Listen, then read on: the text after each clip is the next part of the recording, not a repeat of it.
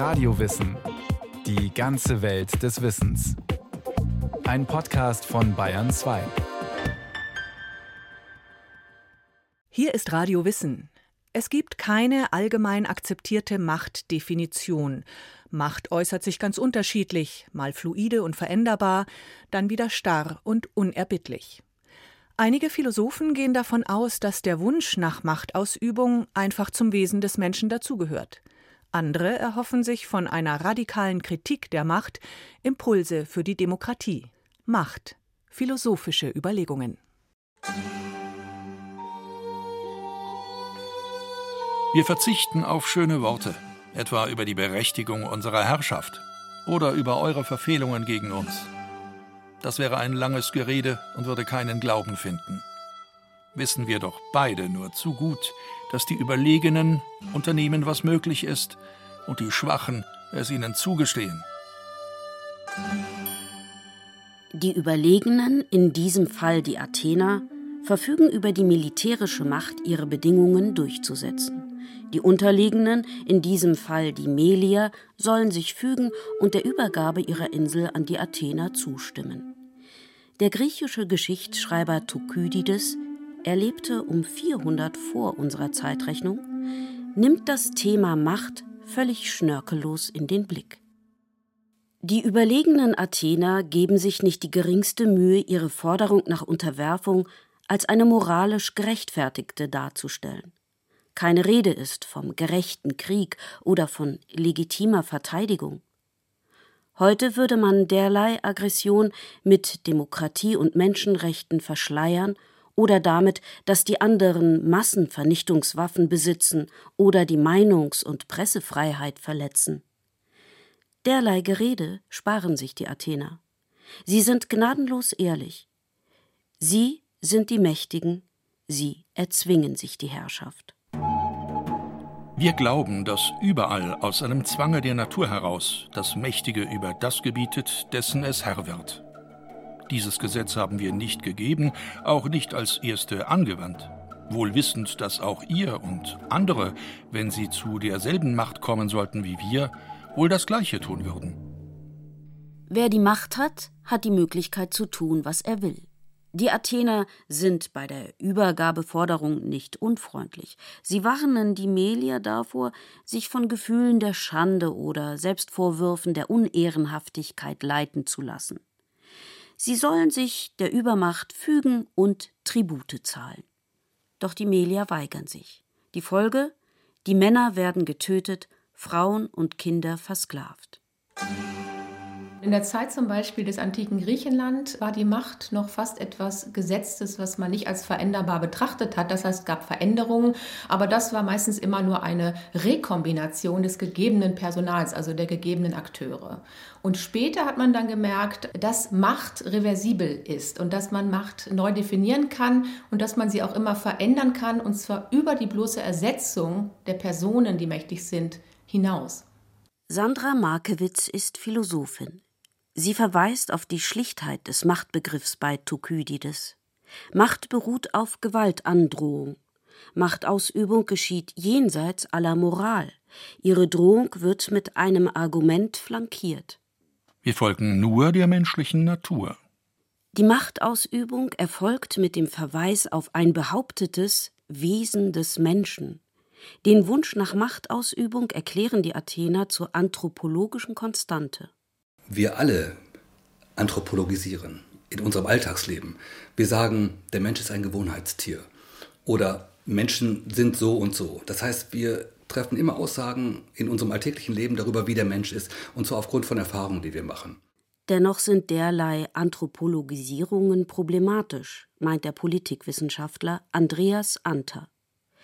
Es ließen sich viele beobachtbare Verhaltensweisen des Menschen anthropologisieren, also zum Wesen des Menschen erklären.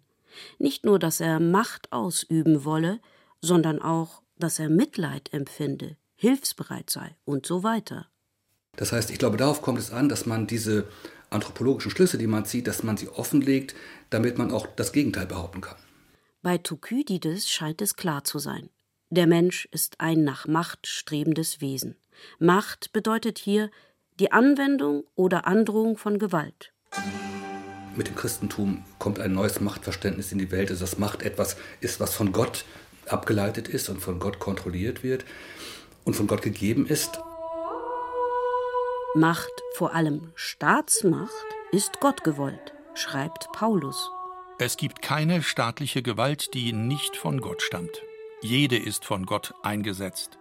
Wer sich der staatlichen Gewalt widersetzt, stellt sich gegen die Ordnung Gottes, und wer sich ihm entgegenstellt, wird dem Gericht verfallen.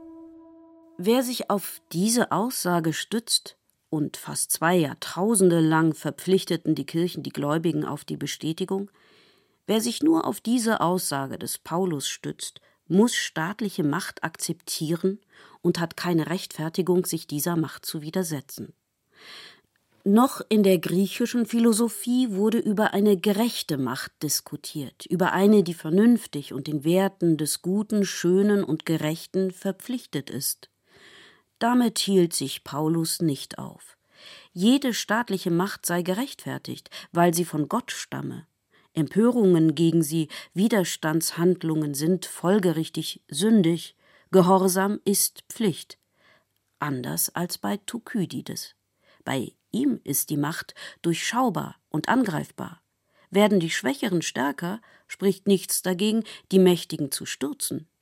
Bei Paulus wird die Macht des Glaubens eine Stütze der Macht. Der Glaube selbst wird damit zur Macht. Der Begriff der Macht ist bis heute vielschichtig. Es gibt in der Philosophie, Soziologie und Politikwissenschaft keine allgemein akzeptierte Definition von Macht. Bequem sind deshalb begriffliche Annäherungen wie diese. Macht hat, wer mächtig ist. Wer mächtig ist, kann etwas machen. Das kann man tun, man kann etymologisch argumentieren. Das ist aber meistens suggestiv. Also man sagt, ja, das und das Wort kommt da und daher aus dem Althochdeutschen ja meistens oder Mittelhochdeutschen und dann kann man aus der Herkunft des Wortes etwas illustrieren. Meinetwegen, wenn man sagt, Macht kommt von dem Althochdeutschen machen, dann kann man sagen, das ist ein Macher, der die Macht hat. Oder auf diese Weise kann man das illustrieren. Ist also jedes Machen eine Machtausübung? Belässt man es bei dieser Definition, würde vieles aus dem Blick geraten. Die Macht, die sich auf Gewalt stützt und das Recht des Stärkeren anthropologisiert. Aus dem Blick gerät auch die Macht, die sich mit der göttlichen Ordnung rechtfertigt und die Macht des Glaubens, die das ermöglicht. Dazu die Philosophin Sandra Markewitz. Es ist sehr verlockend, die Macht auf das Machen zurückzuführen, weil man denkt, jeder tut etwas, jeder macht etwas und dann kann auch jeder an der Macht teilhaben. Es ist aber nicht ganz so, weil natürlich damit eine Tat oder eine Handlung als mächtig erscheint, in der Gesellschaft bestimmte Bedingungen herrschen müssen, damit sie als mächtig erkannt wird. Und es wäre schön, wenn jedes Machen zugleich eine Verbindung zur Macht hätte. Das ist aber nicht so. Das heißt, die mächtigen äh, Äußerungen sind immer auch solche, die mit Anerkennungsstrukturen zusammenhängen, die in einer Zeit jeweils spezifisch sind. Kurzum, wer viel Macht hat, der Chef eines Unternehmens, der Richter, der General etc., kann auch mehr machen als jemand, der gehorchen muss. Wer das ausklammert, ignoriert, dass der Mensch in einer Gesellschaft lebt, in der die Macht unterschiedlich verteilt ist. Wer behauptet, jeder und jede kann etwas machen und ist deshalb mächtig, jeder und jede ist in gleicher Weise seines ihres Glückes Schmied. Wer das behauptet, klammert bestehende Machtstrukturen aus. Den Mächtigen in Wirtschaft, Staat und Gesellschaft gefällt das, meint die Philosophin Sandra Markewitz. Das ist der Prozess der Unsichtbarmachung, damit die Sichtbarkeit der Macht eben vermieden wird. Sichtbar wird tatsächliche Macht, indem nach Machtstrukturen gefragt wird. Ein Machtbegriff, der auch die Machtstrukturen in den Blick nimmt, hilft dabei, Macht zu hinterfragen. Welche Macht, welche Machtausübung ist in einer demokratischen Gesellschaft legitim, welche nicht? Welche ist moralisch akzeptabel, welche nicht? Diese Fragen können erste Schritte sein, Macht und Machtsysteme zu kontrollieren. Am einfachsten ist die Machtausübung, wenn die Macht nicht als solche erkannt wird wenn sie als selbstverständlich wahrgenommen wird. Die Macht des Chefs über seine Untergebenen, die Macht des Priesters über seine Gläubigen, die Macht des Führers über sein Volk, die Macht des Fürsten über seine Untertanen. Niccolo Machiavelli, ein Philosoph der Renaissance, machte in seiner Schrift Der Fürst die Machtausübung sichtbar. Er gibt Fürsten Tipps, wie sie sich an der Macht halten. Der Hintergrund um das Jahr 1500 führten die Fürsten in Italien ein unsicheres Leben. Sie bekriegten sich gegenseitig, sie wurden vom Volk vertrieben, von Konkurrenten abgesetzt, vergiftet oder auf andere Art und Weise aus der Welt geschafft. Um das zu verhindern, empfiehlt Machiavelli ihnen eine möglichst raffinierte Machtausübung. So muss der Fürst milde, Treue, Menschlichkeit, Redlichkeit und Frömmigkeit zur Schau tragen und besitzen, aber wenn es nötig ist, imstande sein sie in ihr Gegenteil zu verkehren. Er muss es verstehen, sich zu drehen und zu wenden nach dem Wind und den Wechselfällen des Glücks. An der Macht bleibt der Fürst, wenn er pragmatisch ist, sich über Moral und Glauben hinwegsetzt und gleichzeitig Moral und Glauben predigt. Ein kluger Fürst kann und darf sein Wort nicht halten, wenn er dadurch sich selbst schaden würde.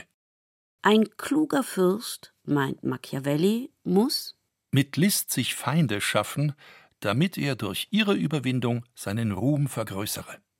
Machiavelli empfiehlt eine skrupellose Machtausübung.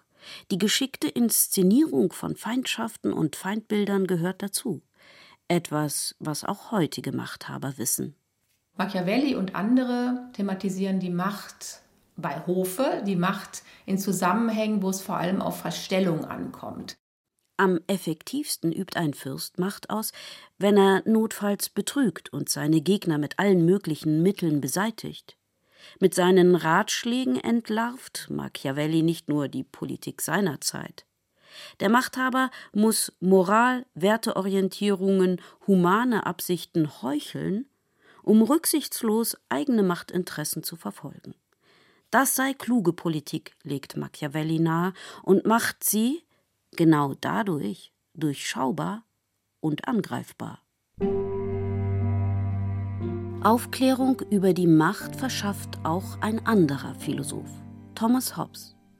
Er geht bei seinen Überlegungen von einer Art Naturzustand aus.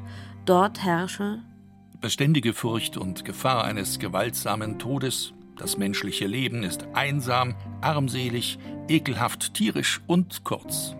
Es existiert keinerlei Sicherheit, weil Menschen sich gegenseitig bekämpfen. Der Mensch ist des Menschen Wolf, meint Hobbes. Die Einzelnen üben willkürlich und auch gewaltsam ihre Macht aus. Das macht das Dasein gefährlich. Auf der Strecke bleibt die Sicherheit. Deshalb, so das Gedankenmodell, tun sich die Menschen zusammen, geben ihre eigene Macht auf, etwa die, sich gewaltsam gegen Diebstahl zu wehren, und übertragen sie in einer Art Vertrag an einen Herrscher, der nun souverän seine Macht einsetzt, um Sicherheit für alle zu gewährleisten. Die Einzelnen geben ihre Macht auf, der Souverän erhält sie.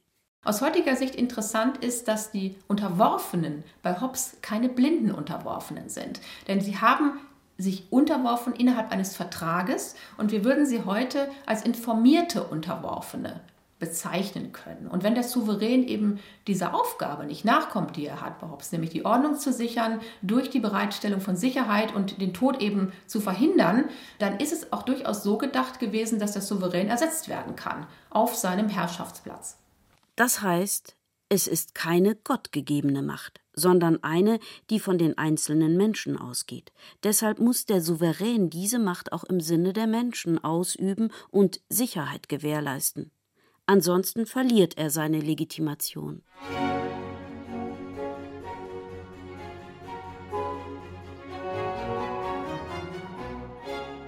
Im Zeitalter der Aufklärung betonen Philosophen, dass sich die Macht der Vernunft und Moral fügen müsse.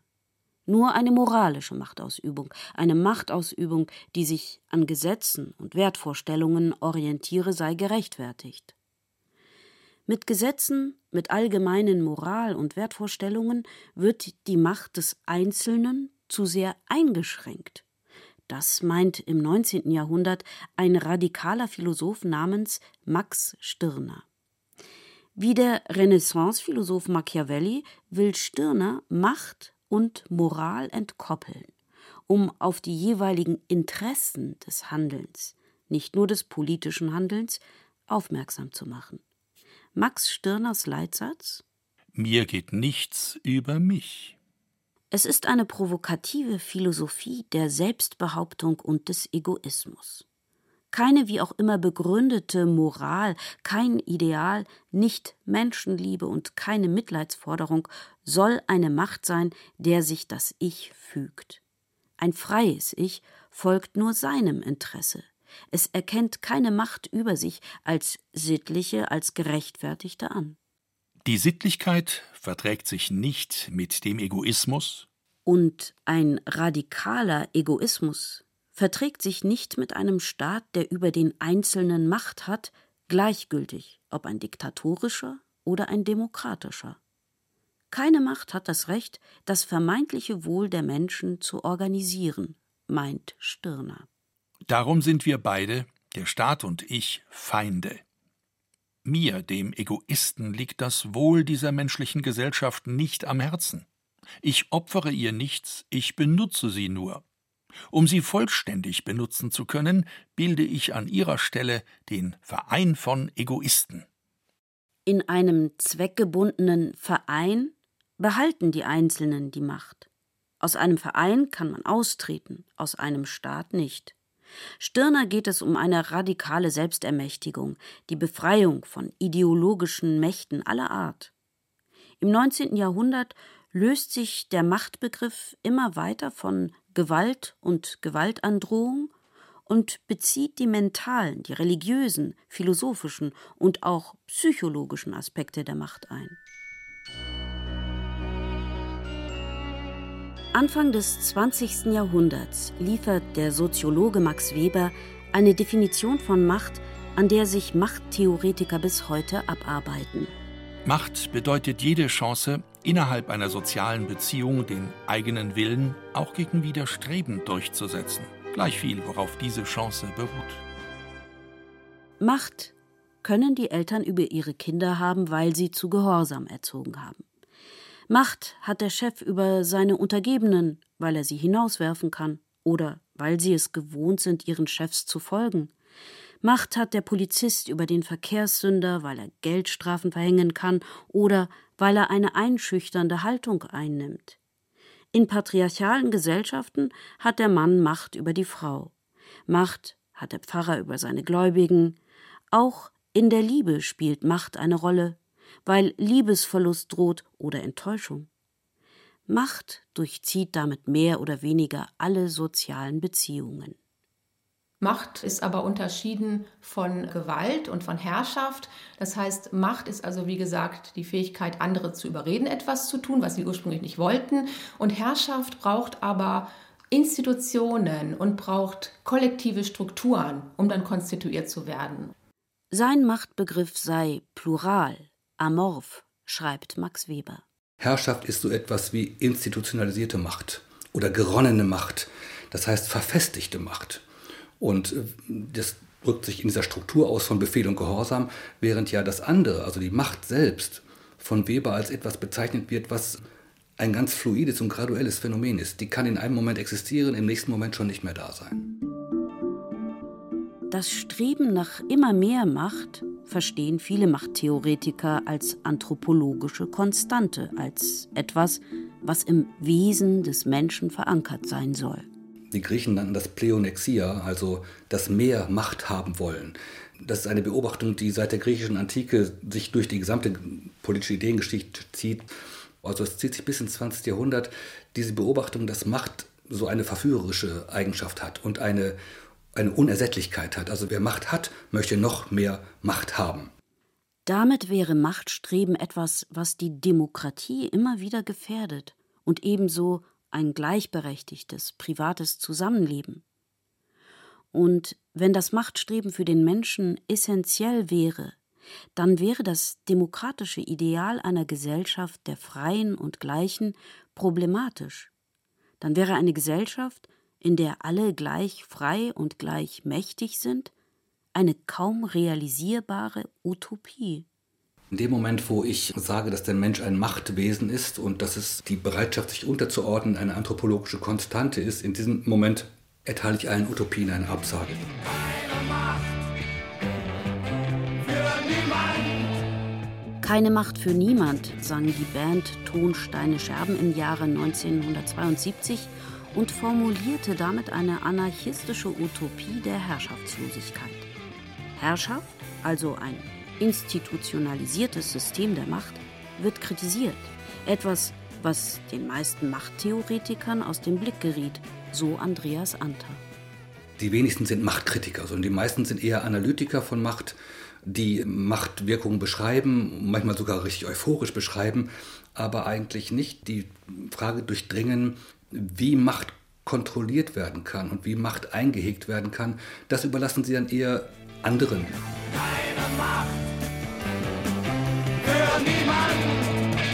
Keine Macht für niemand ironisiert als Slogan die Macht. Also es sagt, wir machen nicht mehr mit bei euren Machtbegriffen. Und auch heute gibt es ja Protestformen, wo dieser Slogan durchaus passt. Also Fridays for Future zum Beispiel und viele weitere andere.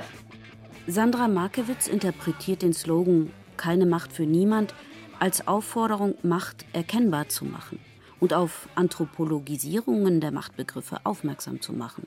Letztlich ist dieser Slogan sogar in sich veränderbar und es geht gar nicht darum zu sagen, dass niemand Macht haben soll, sondern dass der Machtbegriff einfach diskutierbar sein soll. Das wird auch ausgedrückt. Sichtbar und erkennbar muss die Macht werden, was ständiger Anstrengung bedarf. Theodor W. Adorno, ein Philosoph des 20. Jahrhunderts, formuliert es so. Die fast unlösbare Aufgabe besteht darin, weder von der Macht der anderen noch von der eigenen Ohnmacht sich dumm machen zu lassen.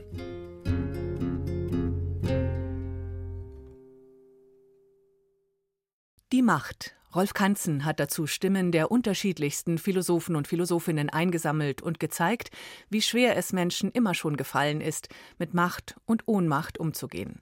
Mehr Philosophie und Fragen zum Menschsein gibt's in unserem Radiowissen Podcast Center, zum Beispiel auch Antworten auf die Frage, warum es so schwer fällt, Gewohnheiten zu ändern, obwohl man doch genau weiß, was zu tun oder zu unterlassen wäre. Viel Spaß beim Stöbern und Hören.